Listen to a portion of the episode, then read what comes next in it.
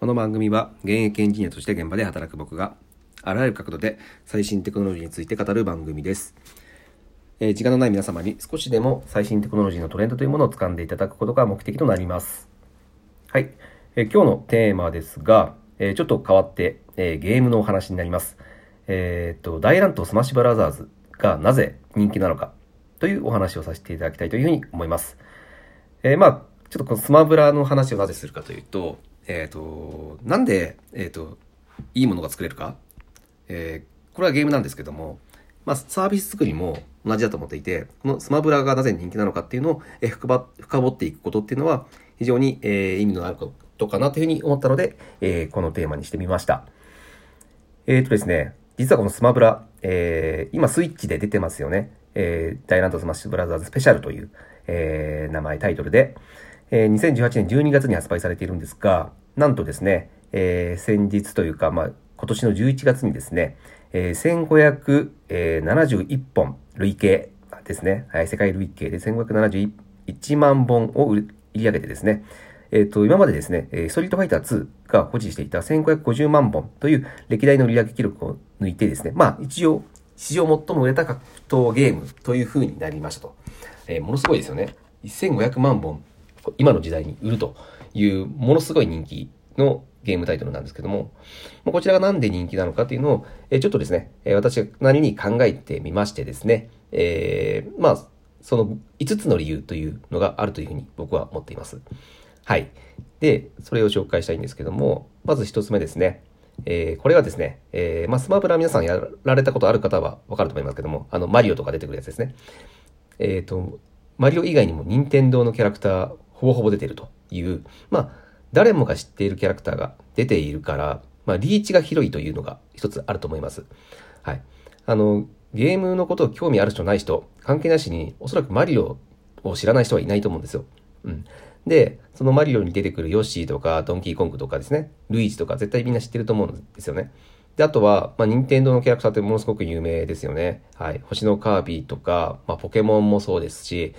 まあ、もうほぼほぼね、ここの辺を知らない人はいないと思うんですね。で、こういった自分の知っているキャラクターが出ている。ということで、えまずはその、あのーそういう知ってるキャラクターが出てるので、え興味を持っている。興味を持つんですね、人って。そういう自分の知っているキャラ、えー人気キャラクターが出てるので。で、その辺の興味を持つってことで、えっ、と、これどんなゲームなんだろうっていうふうに、えー誰もが思ってくれるっていうところが、まず一つ強みだというふうに思います。で、二つ目ですね。えースマブラのルールは非常に単純なんですね。あの、相手を落とすだけなんですよ。あの、格闘ゲームって、あの、いわゆる HP とか、あの、体力ゲージみたいなのがあって、それを削れたら勝ち、えー何本取ったら勝ちみたいな、えーのがあるんですけど、本当にスマブラのルールはとっても単純。より多く相手を、えー落とした方が勝ちっていう。あの、そこら辺の,、えーのシンプルなルールというのが、これが誰にも分かりやすいと。で、興味があった人がちょっと一回やってみて、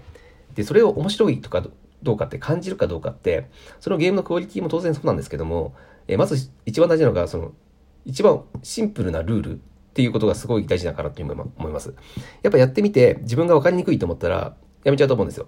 あ、やってみて、あ、分かりやすいなって、分かりやすいものって頭頭にスッと入ってくるので、まあ、あの、そこで、あのーやめちゃうってことはまずないのかなというふうに思うんですね。はい。で、三つ目が、えー、とね、スマブラは、えー、とね、映像と音の派手派手さっていうのがすごく意識されていると思います。で、えー通常ね、あの、やっぱ人って面白いと感じるものって、えー派手な動きと派手な音楽っていうのがあるんですよ。あのーまあ、これね、パチスロとか、うん、スロットとかにハマっている人は、おそらくここなんですね。えーっと、まあ、映像すごく動いて、すごい大きな派手な音が、えー聞こえるということが非常に、えーまあ、自分が楽しいと錯覚させるようなものを持ってると。で、あの、スマブラはですね、あのキャラクターもものすごく多いし、アイテムとかもすごく多いんですよね。で、4人対戦なので、これね、何が起きるかわからないような不確実性っていうのがあるんですよ。はい。これも、まあ、あの、ギャンブル性というのが伴うので、いわゆるですね、えーお祭り感とかパーティー感、この辺がね、お手軽に、えー楽しめるというところがあるというふうに思います。はい。これが3つ目になりますね。で、4つ目。えー、と、やればやるほど発見があるんですよ。うん、これね、あの、やっている方しかわからないと思うんですけども、あの、4人対戦をしていて、で、まあ、キャラクターすごいいるんですよ。実は、あの、スパープラスペシャルだと、今79体出てるんですよ。うん、79体ってすごいですよ。あの、格闘ゲームで79体ってかなりすごいことで、格闘ゲームは基本的に、えっ、ー、と、1体増やすと、えー、その1体に対応する全員のキャラクターとの相性っていうのを全て見直さなきゃいけないので、79体がものすごい、えー、大変な作り込みをされているってことがよくわかると思うんですけども、まあ、キャラクターが多い。そして、えー、使えるアイテムっていうのもあるんですね。アイテムがものすごく多い。なので、毎回同じステージ、ステージもいっぱいあるんですけど、え、ステージで、毎回同じステージでやるとしても、えー、二度と同じことが起こらないっていうんですね。あの、同じようなことが起こらない。毎回毎回違う試合展開になると。なので、やればやるほど発見があるっていうところが非常に大きいかなというふうに思います。で、えっ、ー、と、まあ、近年だってですね、まあ、ネット対戦もできるようになりましたし、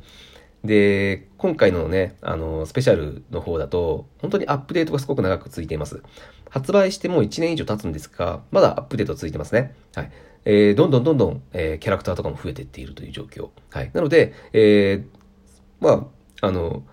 新しいことばっか起きるので、えー、それを継続して、えー、ユーザーさんがやってくれるっていう理由になっているのかなというふうに思います。はい。で、最後5つ目ですね。えー、っとね、これね、スマブラの作り手さん、誰だかわかりますか？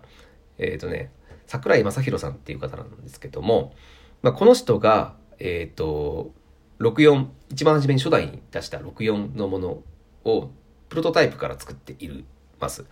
実はね、あの、も任天堂の、えー、もう亡くなってしまったんですけども、元社長さんだった、えー、岩田聡さんという方が、えー、コンセプト的には、えー、まあ、こういうなゲームがあったら面白いんじゃないかというふうに考えてらしいんですけども、え、それをすぐにですね、えー、桜井さんが、え、プロトタイプを出して、あ、これはいけるということで、えー、任天堂の60 64版ですね、64版の任天堂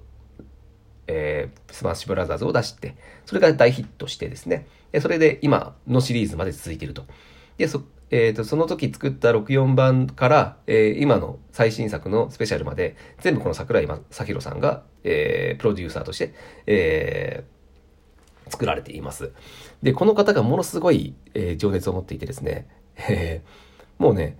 一番おそらくスマブラが好きで、一番スマブラを、えー、で遊んでいる人がこの桜井さんなんですよ。うん。その人が自分で作ってるので、それはいいものができるよねっていうあものですね。で、あのー、任天堂の、そのね、あの、お届けする任天堂ダイレクトっていうのがあって、あの、最新のね、スマブラの情報とかをお届けしてくれるもので、えー、それで桜井さんもよく出るんですよ。あの、スマブラの最新のキャラクターを紹介するときとか。この人ね、面白いんですけど、あの、コントローラー2つをですね、片手片手で操作をして、で、えっ、ー、と、技の説明とかをされるんですよ。